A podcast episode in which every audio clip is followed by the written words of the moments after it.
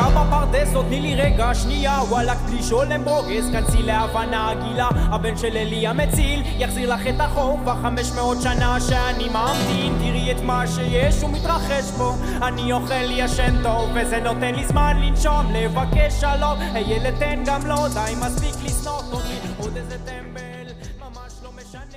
Bueno, bienvenidos a la segunda parte del episodio 1 de la segunda temporada de Goy Friendly. Acá seguimos conversando con Bernardo Ehrlich y Gabriel Bates sobre los contrastes entre ser judío porteño y ser judío del interior. Nos preguntamos qué tradiciones y actividades comunitarias se mantienen y si terminan definiendo un gueto cultural. Gabriel o Gaby nos cuenta cómo es esto de ser descendiente de judíos que vienen del campo y los mitos asociados a la riqueza y el campo. ¿Qué más tenemos, pasante? Bueno, Apu, esta segunda parte nos toca también meternos con las experiencias y las vivencias de formar parte de una comunidad chica. ¿sí? Eso modifica un poco la, la experiencia directa. Y vos vas a contar, de hecho, cómo es esta dinámica de los espacios comunitarios en, lo que toca a formar líderes. ¿sí? Las comunidades necesitan sistemáticamente generar personas jóvenes que vayan haciéndose cargo de las cosas. Y bueno, cerramos con reflexiones del amigo Berlich sobre ser una minoría dentro de una minoría. Vamos nomás a cerrar este primer episodio de la temporada 2. Están mandando mensajes Bueno, eh, por el preguntas, ¿no? chat. Ah, Eh, no, dos cosas. Eh, primero, dicen yo soy de Trelew, yo soy de Comodoro, y no conozco judíos, no hay judíos. Hay en todos lados, estamos en todos lados, chicos. Eso es- Vengan, sobre, todo, sobre todo en la Patagonia. Permitime que lo que lo ponga. Estamos acostumbrados que todo lado, porque en Argentina en casi todos lados, pero por ejemplo, yo viví un año en España y había gente que me decía que era el primer judío que conocía, viste, Sí, que era como, como si hubieran ido a Jurassic Park y hubieran visto pasar los dinosaurios, viste, mirá los dinosaurios, bueno, mirá un judío, puedo contarle a mi familia que conocí un judío, que más o Sí. menos de, de- la época de, lo- de- de- la expulsión no, no había. Este, mm, pero bueno, sí, y está la vivencia comunitaria esta eh, tradicional. En mi casa, mis dos abuelos, eh, a mi abuelo no lo llegué a conocer, lo mataron cuando, era, cuando mi papá era muy jovencito, mi abuela murió también cuando yo era muy joven, mis abuelos me duraron más, mis abuelos maternos, este, eran tradiciones judías básicas, digamos, las velas del Shabbat, eh, Rosh Hashanah, es decir, Año Nuevo y Yom Kippur, el Día del Perdón a la Keilah, caminando, cuando no se podía ir en ómnibus, vivíamos cerca igual, tampoco era un esfuerzo. Este, mi Zeide, mi abuelo llevaba carne a los pollos para, para esa fiesta al, al rabino. El rabino La era un viejito que había La venido. capará, Sí, que había la venido. se llama esa- ese sacrificio. Es un sacrificio de Sí. pollo que se les- es muy divertido. Yo cuando me lo enseñaron en la primera me quedé medio traumado, pero es agarrar No, no, un yo pollo lo en vi. la cabeza y entrar a darle así hasta que No, te no, no, no. No, yo lo vi, yo no era así el que hizo este hombre, pero igual era traumático, era mi abuelo compraba el pollo vivo, nos íbamos caminando, lo llevaba el pollo de la, de la pata, y él le hacía una incisión y, y hacía un rezo y el pollo se iba durmiendo, digamos. Y que con el tiempo aprendí en otro lugar, bien, no me acuerdo qué documental, que de esa manera el animal no, sufre, no, no, no, no, no experimenta el shock de la adrenalina y el gusto es otro. Básicamente es ese. Hay tribus africanas que a los animales los persiguen porque les gusta el gusto que le da la adrenalina, o se ve que a los judíos tucumanos no, entonces le hacía la incisión y, y el pollo se dormía y se iba muriendo. Este, el rabino este también era un viejito, más viejito que mi abuelo, tocaba la trompeta, yo también estudié trompeta cuando era chico, entonces cuando me iba a la casa de él a prepararme para hacer la bar mitzvah, que es este, la celebración de los 13 años, el tipo sacaba la trompeta, se ponía a tocar, qué sé yo. Era todo como muy, diste, el, otro día estuve viendo videos de, me enganché porque alguien me hizo llegar por WhatsApp un video de los años 90 en Tucumán, de mi hija mayor era chica y mi hija menor no había nacido, entonces, y me enganché y me puse a ver eh, videos más viejos, de los 70, de los 60. Y Tucumán era más provinciana de lo que es ahora, era, todo era más chico, todo era, era, para nosotros era más grande, po- porque cuando vos sos chico, el mundo es más grande. Pero era un mundo amplio, soleado, tranquilo, este, vos no tenés que tomar decisiones porque va de la mano de tus papás. Entonces la experiencia era como que todo era muy chiquito, la colectividad era justo de la escala de Tucumán, este, tus amigos, vos lo veías a la mañana y después te ibas a jugar a la casa de ellos, o alguien te acercaba en auto, te pasaba a buscar en auto, este, o vos después cuando eras más grande llevabas a alguien a unidad y después lo traía, unidad el club. Entonces la vivencia era también de una naturalidad que cuando yo salí, ya te digo, de la escuela descubrí que no era tal la naturalidad, que era una naturalidad de un sector como, digamos, qué sé yo, cuando ve testigo en peligro también ellos viven en, era como, era como un gueto, pero, pero sin, la, sin los límites geográficos de un gueto, sin las paredes. Claro, era un, era un gueto para, para... Mm, gueto mental, ponele. sí, era un gueto para mantener, digamos, la sangre, como quien dice. Ahora ya estamos mezclados todo, gracias a Dios. Sí. Vos sabés que me, me, hace acordar algo esto que decís del, del gueto. Eh, yo salí del gueto en el, noventa y pico, cuando mi familia eh, en el arranque del, ascenso, del semi-ascenso social, nunca logramos pegarla, lamentablemente. Eh, mis viejos decían alquilar una casa en un country, General Rodríguez, y ahí empiezo a tener contacto con este, amigos Goim. empiezo a tener, mm. o sea, yo, iba este, a la, una primaria judía, después fui a un secundario judío, a la ORT, y, era, era bastante interesante como e, esa interacción hasta el punto en el que yo seguía yendo a esto, esto que vos describís, que sigue siendo tal cual como es, que son los, el centro juvenil o los grupos para, adolescentes, para tener como el espacio de, conexión y de, franeleo y de noviazgo, los primeros noviazgos de adolescentes. Y me acuerdo que una de las excusas que me dio el, director de juventud en ese momento, cuando dije, che, quiero llevar a mis amigos que quieren conocer cómo es este, este, este lugar donde juntamos los judíos, que no son judíos, me dice, ¿sabes que tengo un problema? Porque si alguno de tus amigos se pone de novio con este, una de las chicas, la mamá me va a venir a romper la cabeza. Y hay algo de eso que es inevitable, que tiene que ver con el hecho de que eh, el gueto en algún punto funciona para, Pero ya cada vez funciona menos, porque ya somos otra generación. Vos pensás que el que tendría que decirle eso a alguien de tu edad eh, sería yo, y yo ya no pienso así. ¿Entendés? Y lo de mi generación ya no pensamos así. Es probable que haya gente que piense así todavía, pero digamos, por una cuestión estadística y biológica cada vez son menos. Entonces, yo, yo creo, y además, ¿sabe qué pasó con el gueto ese? Que favoreció el gusto por lo prohibido. ¿Viste? Si a vos te prohíben que salgas con Goimbo, ¿qué es lo primero que haces cuando tenés la posibilidad de salir con alguien? Te busca un Goy o te busca una Goy. Esto es matrimonios. Claro, esto es como el chiste de Kino que cuenta que cuando él era chico le decían, no ponga los codos en la mesa, y el tipo creyó, sexuales, así, tipo de... creció creyendo que era una alusión sexual, entonces veía un codo y se calentaba. ¿viste? Y, este, y, es, un poco eso. Igual, eh, yo estuve yendo el año pasado un grupo de, no de lectura de Torah, era más bien de, de conversación alrededor de la Torah, para recuperar un poco la conversación judía, que tiene un tipo de conversación. Entonces, una hora a la semana teníamos otro tipo de conversación, pero vos asistías al razonamiento judío. Y a mí me metieron esto en la cabeza, en esa conversación, de que el, ser judío es hacerse preguntas. Entonces, uno nunca termina de tener en claro, o todos tenemos otra versión, de hecho no hay un papa que diga yo bajo la línea central directa de Dios y esto es el judaísmo, sino que es como más horizontal, entonces todo el mundo puede tener una idea distinta.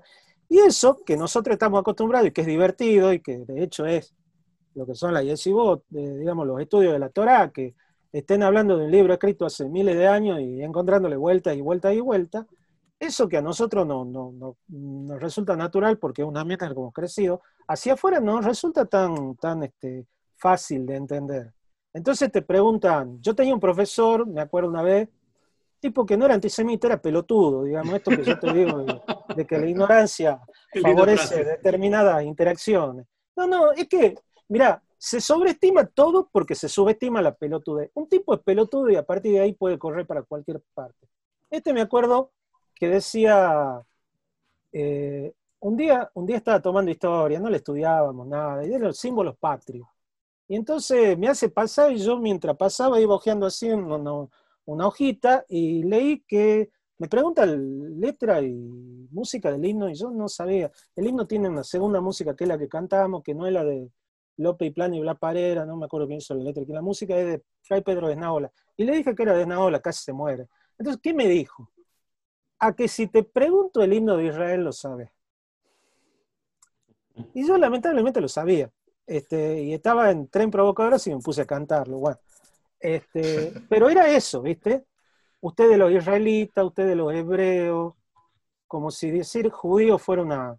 Yo tengo un compañero que te puedo decir judío. Este, sí, decimos como quiera, le digo, ¿por qué? No sé, porque suena violenta la palabra, pero me parece lo más natural. Bueno, si me quieres llamar así, llamame así, ¿qué me importa? No, tengo conflicto con el lenguaje. Este, somos amigos, está todo bien. Em, y entonces, esa, eso que para nosotros, retomando eso que nosotros nos planteamos qué es ser judío, si es una tradición, si es una cultura, si es una religión, si es la suma de todo, si es una pertenencia, si es un pueblo errante, todo eso que a nosotros nos resulta natural y nos entretiene y lo hemos transformado en humor, en charla, en, en, en, en guiños culturales, hacia afuera no es tan concreto, ¿viste? Y confunde. Vos le preguntás a un cristiano qué es un cristiano, el tipo de 10 personas, capaz que 5 te dicen lo mismo. Vos le preguntás a 10 judíos qué es un judío y 5 se ponen a discutir. ¿Me entendés? Entonces, este, eso también ha favorecido el malentendido general, que mientras no haya antisemitismo es disfrutable, ¿viste? El malentendido es disfrutable. El problema es que estamos viviendo una época complicada donde, este, digamos, el, mayor problema que yo creo que estamos viviendo es que a los, a los chicos no se les enseña la Shoah, es decir, el holocausto. Se les enseña la Segunda Guerra como una referencia histórica, y entonces, este, de la misma manera que vos decís Rommel, lo decís Churchill, decís Hitler, y puede haber un tipo pescando ahí que le diga, no, mira, Hitler tenía la posta, ¿no? Y, los chicos que no, no, no, no se han formado, bueno, nosotros, yo me he formado, yo he estudiado la primaria mía en los años 70, estaba a 30 años de la, de la Segunda Guerra Mundial. Y lo tenía mis abuelos ahí para que me cuenten. Mi abuelo se había pirado en entreguerras, todos teníamos un familiar que había muerto en la guerra. Y ahora generación, mi generación ya no tiene un familiar que ha muerto en la guerra en horizontal, digamos, si no me voy muy atrás. Y, la de Gaby menos.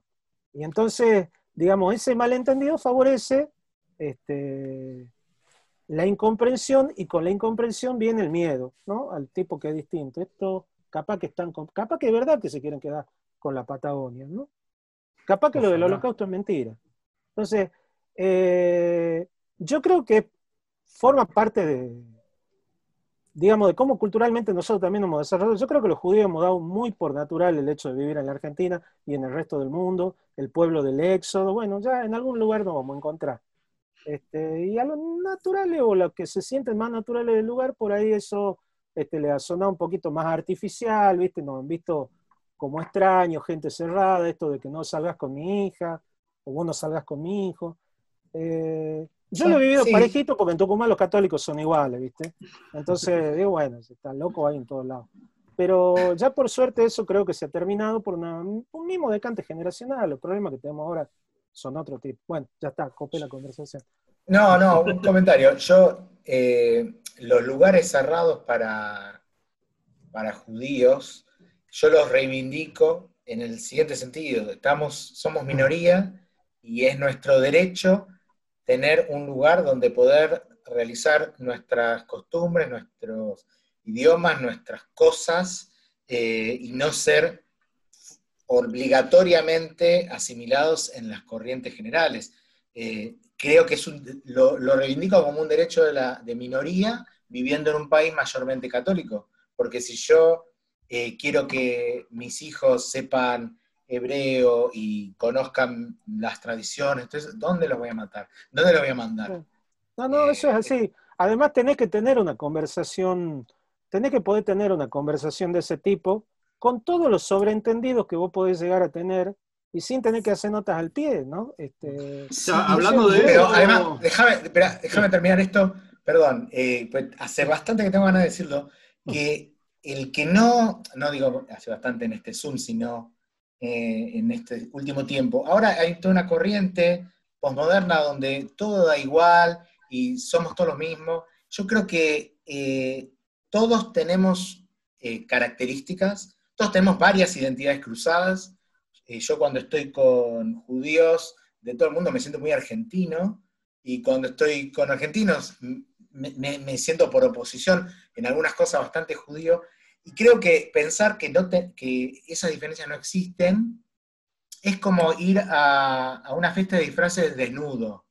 Todos están ahí disfrazados y vos pensás, no, no existen los disfraces. todos somos lo mismo. Y, no, todo el mundo reivindica sus propias características, su propia historia, sus tradiciones, y la nuestra es bastante rica. te voy a hacer un aporte, te voy a hacer un aporte. Yo durante muchos años tenía el complejo que, tienen, que tenemos los provincianos, que es que no hablamos en el neutro argentino, que el neutro argentino que te llega por la tele es el porteño. Lo tuve durante muchos años, como también era ruludo y quería tener el pelo lacio, esas cosas que uno se le cruzan, ¿viste? Eh, y después eh, viví un año afuera, ¿no? Yo había estado con amigos que habían venido de España y que venían con un acento tucumano mezclado con el madrileño, no, no entendía, decía, mira vos se te pega el acento. Y, y no, no se me pegó, no se me pegó ni ahí y me acordaba siempre de Mercedes Sosa, que se había pasado media vida viviendo afuera, y tenía el acento tucumano. Entonces te decían, no, la negra lo hace porque... No, porque si vos hablabas con la negra fuera del escenario, hablaba igual. Capaz que, bueno, ser folclorista requiere una sobreactuación, pero si no lo tenés puesto, no lo tenés, no, no, no hay otra. Ahora bien, me di cuenta, me di cuenta en algún momento de mi vida, que no me acuerdo cuál fue el flash, pero un día me me encontré con que ya tenía eso conmigo, que uno habla como le gusta escucharse. Por eso no se te va el acento. Porque vos estás cómodo hablando así. Eh, eso que, decís, eh, eso que decís, Bernardo, también, no solo en el habla, también en, algún punto, si quieres extenderlo, a, uno piensa como le gusta a eso estarse diciendo cosas. A eso iba. Yo, entre mis señas de identidad, hasta que soy tucumano, que tengo cincuenta y pico de años, que nací en determinada generación, que soy varón, este, que soy judío también. Entonces, esas, esas cosas a mí me gusta escucharlas. Entonces, enlazo con lo que vos decís. Hay un lugar donde uno puede escuchar esas voces, donde uno puede escuchar esas conversaciones y no tener que dar explicaciones porque es como que todos venimos del mismo lugar. No me acuerdo que humorista judía decía, este, mm, yo, eh, yo soy judío y quiero tanto a los judíos que los odio. Eh, ¿no? O sea, eso es algo que vos lo podés decir en un lugar donde todos hablamos con sobreentendido. Si lo decía afuera, se puede, se puede escuchar de otra Hablando de eso, y, quería darle el pie a Gaby por, por algo que también me viene retumbando, porque se presentó como, como este ciudadano de la ciudad más progresista de todas. Este, bueno, nosotros en el episodio 5 hicimos como una especie de catarsis con respecto al, progresismo y más, más, que nada la izquierda y el judaísmo. Eh, Gaby, ¿vos sentís este, que, hay, algo como, una, cosa medio este, urticante en, el, en tratar de pensar bien y, exigirle a un judío que, se expida sobre ciertos temas que, las pelotas, digamos? No, bueno, a ver, yo crecí, de la comunidad eh, rosarina, podríamos decir, ojo, y la Argentina en general, lo mencionabas en, justamente cuando hablabas de ese podcast, eh, tiende bastante a la izquierda. En estos kibbutzim que en Israel, en estas eh, ciudades colectivistas, creo no hay una sola en que no encuentres un argentino y te desafío a encontrar tres donde no encuentres un rosarino. Entonces, em, porque justamente es una visión bastante fuerte. Em, acá si lo tuviera mi abuelo, empezaría a explicar de que el padre del cooperativismo en Argentina fueron los judíos de, de la provincia de Santa Fe y Entre Ríos. Muchas de las leyes la hizo un inmigrante judío ucraniano llamado Sájaro. O sea, digamos, hay una, hay una corriente em, muy fuerte, justicia social, dentro de todo el legado del pensamiento judío. Así que eso sin lugar a duda. También me acordaba recién pensando, justamente cuando hablaba del tema, eh, desde el, año pasado tuvimos elecciones para intendente, para jefe de gobierno en, la ciudad de Rosario, y el que ganó, em, que es Pablo Hapkin, eh, viene de una familia judía, em, y el que salió segundo también.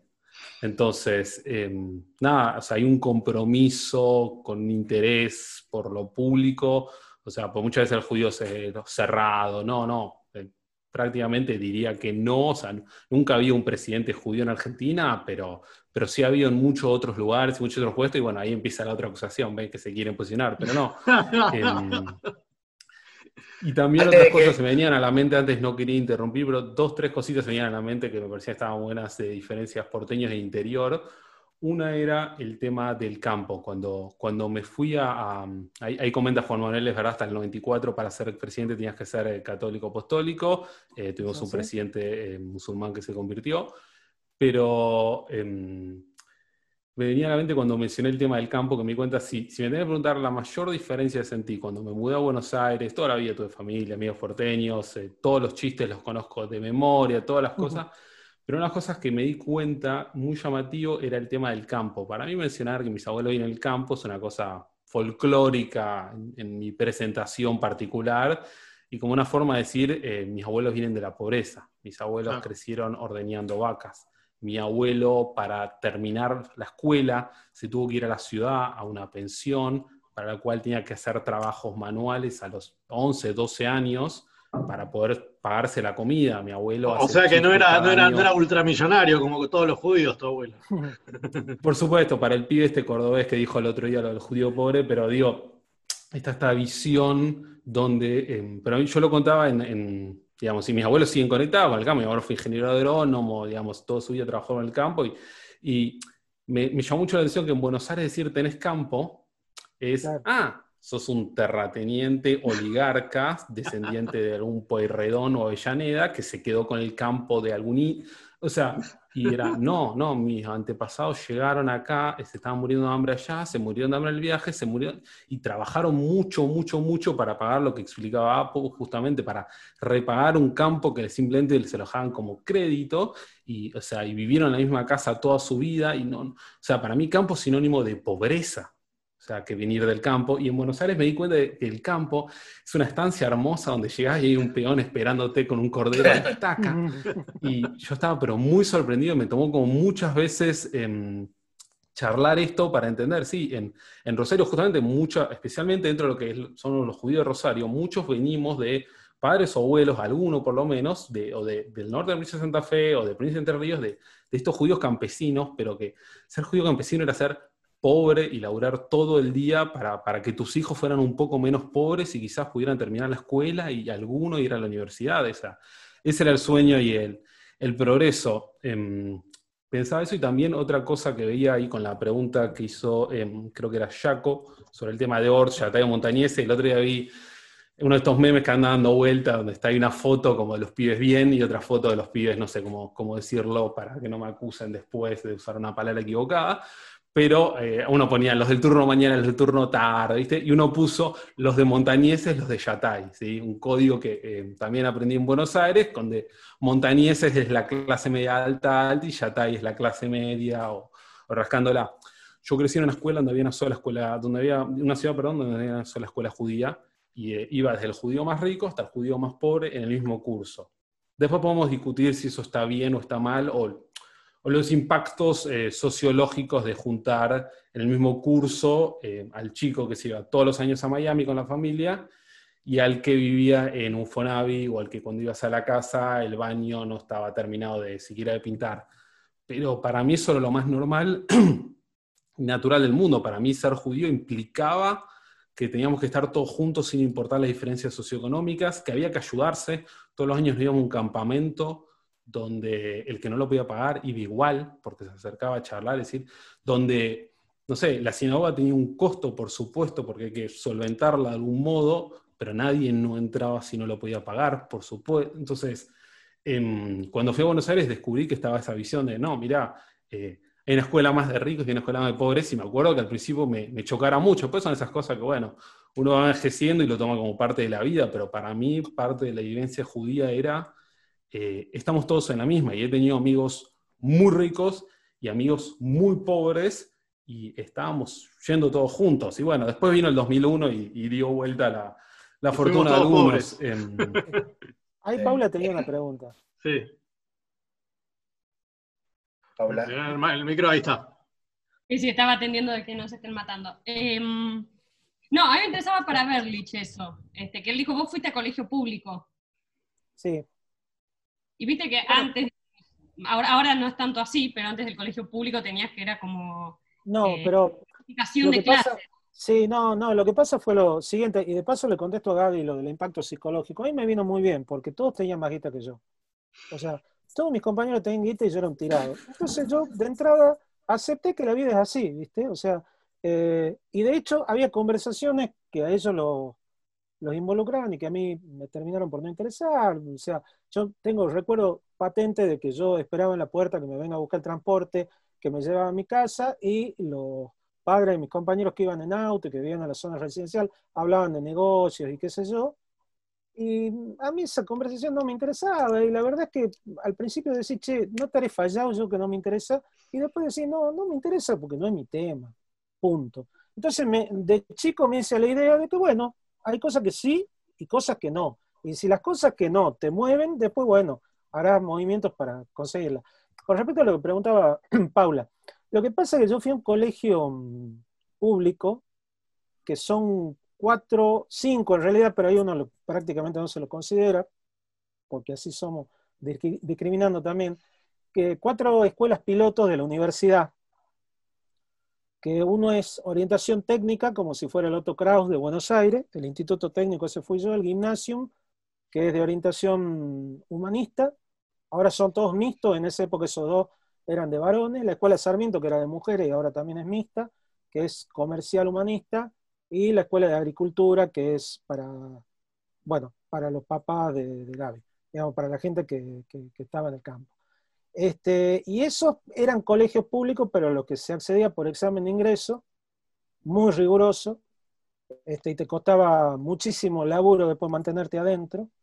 Entonces, la verdad que ahí era el ideal del colegio público, ¿no? O sea, no, no pagabas, pagaba una vez la cooperadora al año, tenía un nivel de excelencia tremendo, pero podías quedar en el camino porque, eh, por eso, porque el nivel de exigencia era, era tremendo. Y además fue doble la evidencia, porque yo venía, el, shock, porque yo venía de este lugarcito chiquitito, que éramos 10, 11, entre chicos y chicas, y entré a un colegio de 90 varones. Un aburrimiento absoluto. Y además, y cuando se hicieron mixtos, yo me alegré, vos no podés criar varones con varones y chicas con chicas, porque no se saben relacionar con el sexo opuesto, ¿viste? O con el género, como lo quieras llamar. No, o sea, te criás entre varones, no te sabes relacionar con las chicas. Te criás entre las chicas, tenés una, una- una- una forma de relacionarte con los varones que tampoco. Entonces, yo ya tenía esa experiencia de chico y el secundario medio que me la me dio, me dio muchas cosas, me quedé con los amigos que, con los que me sigo frecuentando, pero me obturó esa, esa cuestión que era más natural de la, de la colectividad. Ahora, este, probablemente si uno hace una vida comunitaria de cualquier tipo, la experiencia de que algo chiquito sigue existiendo. Esto no lo sé, estaría tocando de oído, porque hoy uno está, yo estoy acá en este momento y estoy con 11 personas repartidas por el país. Entonces no, no sé cómo será para los chicos de ahora, pero me imagino que debe ser bastante parecido. Igual con la gente, alguna de mis maestras que todavía, están vivas, me la he cruzado en la Keila, me la he cruzado en la cola del, del banco, me la he cruzado este, en algún evento de la escuela cuando fueron mis nietos, después a la misma. Eh, sí, eh, después sí recuerdo haber leído un libro de Diego Melamed que se llama Los judíos y el menemismo, donde cuenta todo el proceso de la AMIA, y ahí me enteré, por ejemplo, que había muchas más ramificaciones en Buenos Aires. Una experiencia que sí tuve, que sí me, me pareció graciosa, es que hay apellidos judíos de cada lugar. Hay apellidos judíos de Buenos Aires, en lo que Tucumán no hay ninguno. ¿Entendés? Entonces decís, ¿quién es este? Fulanito de tal, pero ¿y quién es? ¿Hijo de quién? Ah, no, lo que pasa es que el padre, un muchacho que vino a Buenos Aires, radicó acá, viste, como si hubiera clústeres, ¿no? Sí. De gente que, que hizo distintas inmigraciones y terminó en, en distintos lugares y por ahí no, no hubo permeabilidad. Este, nuestro Sí, país no es muy permeable de provincia a provincia. Menos ahora en medio de la cuarentena. Bueno, pero esto ahora es la edad media, No, o lo, hay que o lo salir es, pero acá veré. mayormente en un sentido. Ojo, el conurbano. ¿Cómo, Gaby? eh, digamos, Buenos Aires atrae, tanto capital como conurbano, atrae migrantes del resto del país Claro, pero entre provincia y constantemente, provincia es más difícil, ¿viste? pero no, no va para el lado del otro lado. Yo No, me, y me quedó en la cabeza algo que dijiste, Apu, antes, de cuando conocías al judío del interior, de que, de que lo llevamos con más esfuerzo. Em, hay una frase en Yiddish, Yiddish es el, el- el dialecto judeo-alemán o judeo-europeo, em, que es algo así como Schwarzwein, Aid, que es, es, es difícil ser judío. ¿sí? Porque bueno, era una vida muy sufrida la de los judíos europeos entre, entre el hambre y la persecución. Y, y, digamos, si yo crecí bastante con eso, porque en el interior, como bien decías ahí, em, si no haces las cosas como que no se hacen, al ser menos, tenés una sensación que, que está bueno y está malo a la vez. O sea, está malo porque sentís, che, si, nadie, si no voy yo a hacerlo, no se va a hacer. Yo vengo, o sea, mis padres que son docentes universitarios, gente, digamos, muy corriente, para nada interesada en, posicionarse políticamente, han sido dirigentes en la comunidad judía rosarina, en distintas posiciones. ¿Pero por qué? Simplemente porque sintieron un momento, che, si no voy yo, no sé si hay alguien eh, que vaya a hacerlo. Y a mí me pasó lo mismo, o sea, teníamos una visión donde, che, eh, eh, si no vas vos y juntás tres amigos a hacer esto, se cae y no se hace. Eh, eso está bueno que te enseña desde muy chico a tener la posibilidad de hacer cosas. Yo he hecho cosas a los 16, a los 18, a los 20, que estaban por fuera de lo tradicional, a los 20 y pico, y eso, estudiaba ingeniería, me puse a hacer una revista de temas judíos.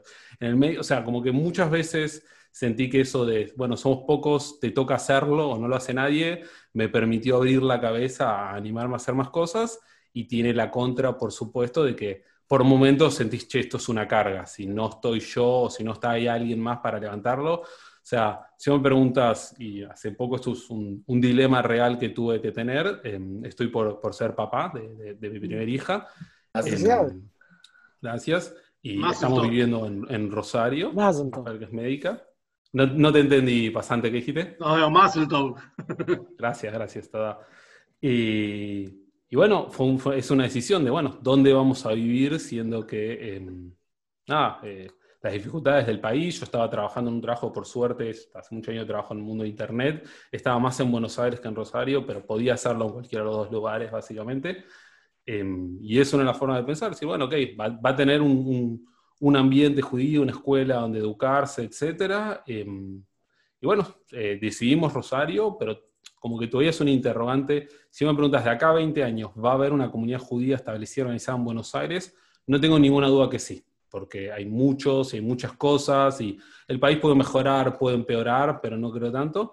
En otras ciudades es, es una cuestión de si la gente que está lo va a seguir trabajando. Y bueno, eso de vuelta. Tiene un componente malo como un componente bueno de, eh, creces con más responsabilidades y más cosas y te querés comer más el mundo. Em, sí, mezclado, mezclado con el hecho de que nosotros eh, tenemos, lo, digo, nosotros los judíos, tenemos una estructura eh, de educación no formal, se le llama, donde los eh, tenemos Madrihim se llama, son líderes comunitarios jóvenes, adolescentes, que se ocupan de hacer actividades, en, hebreo se dice peulot, eh, de distintos temas, temas de, Israel, temas de hebreo, temas de nuestras fiestas, pero también muchas cosas de, ingeniería social, de convivencia, eh, de ayudar a pensar, a reflexionar.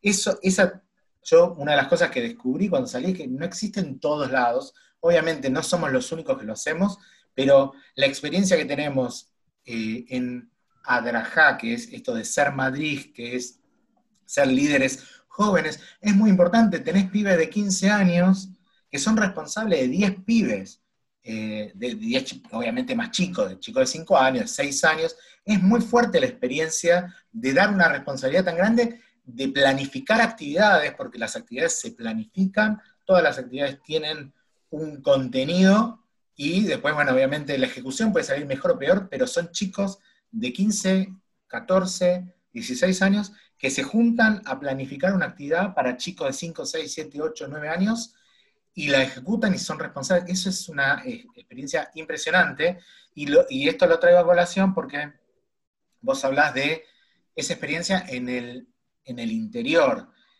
Y yo creo que tal vez podemos decir que esa mezclado con si no lo hago yo, no lo hace nadie, porque acá las escuelas de Madrid, como se le dice en los lugares donde se forman esos líderes comunitarios adolescentes, eh, hay bastantes, hay bastantes chicos y hay bastantes escuelas, cada movimiento tiene la suya, cada eh, orientación ideológica tiene la suya.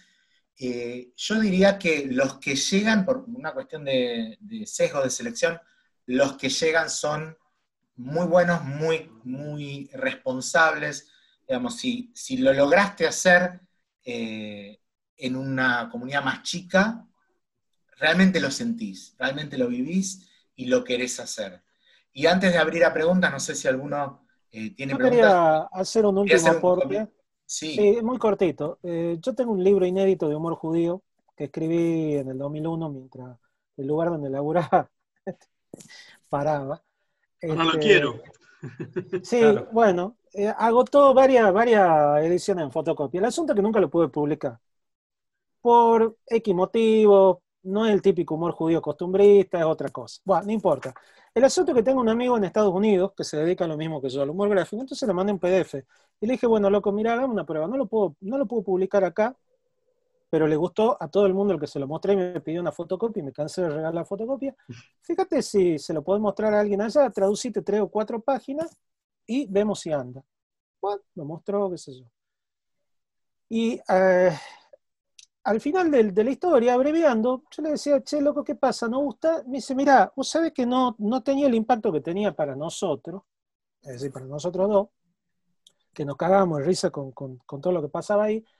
Y me lo explicaron en, me lo explicó un amigo, dice, dice, "Esto- esto está escrito desde la mirada de alguien que es minoría y experimenta el estrés que experimenta una minoría. Y acá, nosotros somos mayoría. Entonces, esto que vos me estás contando no tiene nada que ver con nosotros.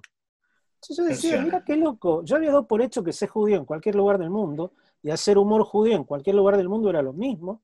Y no era lo mismo porque la situación de minoría te formatea la mirada de una manera y la situación de estar, suponete en Israel o en, la madre patria en Brooklyn, este, te la formatea de otra manera porque sos, digamos, el, el, espécimen mayoritario. Entonces, esto también se puede dar, supongo yo, entre lo que es capital, donde hay tantas ramas y más ramas que en el interior, donde a lo mejor son los turcos, los rusos y ahora Jabad, este, y, eh, y nosotros, ¿no? O, o Tucumán con un lugar más chico que Tucumán, que nuestro rabino a veces va a hacer servicio a lugares más chicos que no tienen un rabino, un rabino lo visita. Entonces, la mirada se formatea distinto. Sí, sí, y antes hablaban de, bueno, de Ort, yo fui a Ort, este, eh, del tema de, de tener mujeres, perdón, me quedó salteado algunas cositas, de tener de una, una escuela mixta. Yo recuerdo que mi división en Ort, eh, Ort Chatay, que es la Ort del pueblo, a diferencia de Ort Montañeses, que es la Ort Cheta, donde en vez de armarios tienen lockers, aunque después me enteré que ahora se le dice lockers también en Chatay, una gran decepción. Eh, las divisiones que teníamos muchas mujeres, eh, creo que éramos, los, los varones eran menos violentos, eh, y al revés, en las que prácticamente no había. Y ahora sí, antes de abrir a preguntas, tuvimos una presidenta judía acá en Argentina, en mayo del 2012, eh, más allá de, de la opinión política que uno pueda tener, eh, Ah, sí, Cristina se fue de viaje a La claro, se fue a- también a Suiza y asumió una tucumana, justamente, Rosqués, Beatriz Rosqués de Alperovich, la presidencia del país, tuvo una tucumana de los destinos de la patria y era sí, judía. sí, sí, no aprovechamos ese momento, nosotros no aprendimos más. Y Mira, no Tenía que mudar la capital, No, tenía que mudar la capital tenemos- Tucumán y Había que firmar todos los decretos, sería todo lo de nuevo. Este país sería otra cosa. Mira, no, me, me hace gracia porque mi mamá siempre me decía, yo cualquier cosa la hablo a la Betty, porque mi mamá y su mamá vinieron en el mismo barco. ¿No? Esas cosas del, del interior, este, que probablemente sean verdad, ¿no? O me ha tocado, no con la persona de la que estamos hablando, este, pero sí me ha tocado alguna vez, suponete, verme con alguien de- del poder, y que te diga, che, vos sos Erlich, ¿qué sos de Samuel? Yo soy el hijo. Ah, mira, porque tu papá y yo cuando éramos chicos, y esto habla de una doble condición, la, la de la, perdón, la condición de la colectividad, de la pertenencia a ese grupo, y de la pertenencia del grupo en un lugar chico donde vos en algún momento de la vida te vas a cruzar varias veces, ¿no? Que eso es lo que yo extraño ahora con, con este distanciamiento de mierda, que si bien acá Tucumán está bastante flexibilizado, la gente está con tanto miedo de salir a la calle, vos no te cruzas con los conocidos. Eso es algo que la provincia te. Sí, Ahí- tengo Tenemos una que ir evidencia muy parecida, perdona, te interrumpo, porque tengo una Sí. evidencia muy parecida con la que contó Bernardo recién. Yo soy Waits, eh, por cierto, una familia Waits de Rosario, pero hay un Weiss con doble S. De la Madero. Que tuvo la idea de ponerle a su primogénito el mismo nombre que a mí. Por lo tanto, muchas veces en la comunidad pasaba que alguien gritaba, o sea, en esa época no había celulares cuando éramos chicos y en el club te llamaban por alto parlante, Gabriel Waits, venga que hay una llamada por teléfono, íbamos los dos, nos mirábamos a ver de quién era, después estuvimos en la misma facultad y casi rindo materias a su nombre porque se equivocaron cuando vinieron al leajo, pero la peor parte fue cuando eh, comúnmente su padre es un médico urólogo muy prestigioso y también es el, eh, uno de los Moel más conocidos de la ciudad. Moel es la persona que hace la circuncisión. Por lo tanto, mucha gente me ha pasado me diga, güey, ¿sos algo del doctor? Y lo hacen con una mirada entre eh, dolor, miedo, algún trauma. Mm. Eh, y yo aclaro rápidamente, no, no, no, soy hijo de otro Waits, es con- se escribe distinto, no tenemos nada en común, por favor, no se vengan conmigo. Es, Acá eh, tenemos que lamentablemente ir redondeando. No sé si alguno se quedó para una pregunta urgente en el tintero y si no, eh, nos, pueden seguir eh, escribiendo a todos. Yo soy arroba apuntes guion bajo. Bueno, Berlich, el gran Berlich. ¿Algo que ver con Norman Erlich? Creo que no, porque una vez vino a Tucumán y mi abuela, que en ese momento estaba viva, la madre de mi papá, cuando terminó el show, trajo un show que se llamaba Slimaz Superstar, que como decir Lingera Superstar, este, y mm, lo fue, fue a consultar, lo buscaron y no. Hay muchos Ehrlich en Buenos Aires, yo acá soy el último, digamos, mis hijas, pero eh, era una sola familia. Y la, la primera vez que fui a Buenos Aires, busqué la guía, había una tracalada. Así que creo que no, pero ¿quién te O dice? sea, o sea que los Erlich son como los Pérez, casi. Eh, bueno, en Polonia era un apellido bastante común, sí.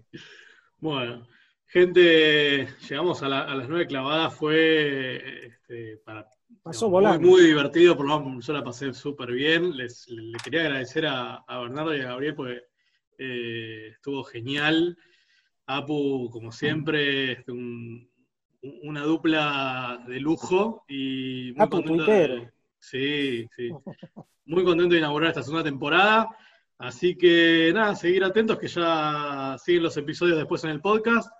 Que tengan muy buenas noches y muy buen arranque de semana. Bueno, gracias. Gracias por la invitación. La verdad que lo pasé bárbaro, se, se me fue volando. Me quedaría otra hora más.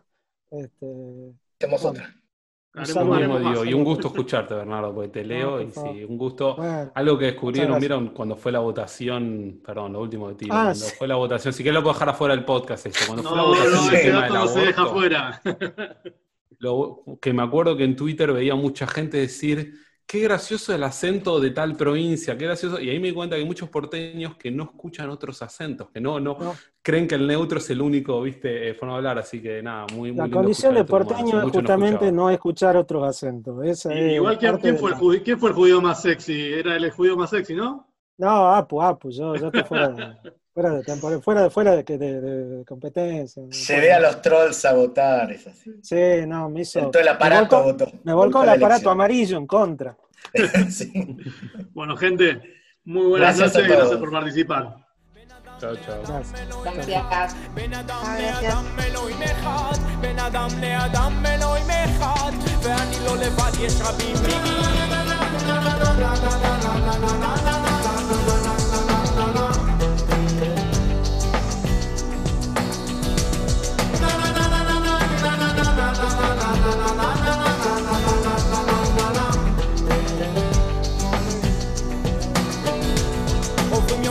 שלושה ואת שוכחת חבל וואלה כמעט השתפתם ושוב יש מלחמה וואלה היית בדרך אל האור. חזרת אל השחור ועכשיו את לא יודעת כבר במי לבחור. מרוב כל השקרים שוב אל הקשר שלא לדבר על מסר. אני אתן לך קצת לטעום המלך הוא עירום. אם לא יהיה שלום לא תוכלי לנשום. בכית ים על בנייך גלי את פנייך את יכולה לו. את הכלה שלו והוא הבטיח להגיע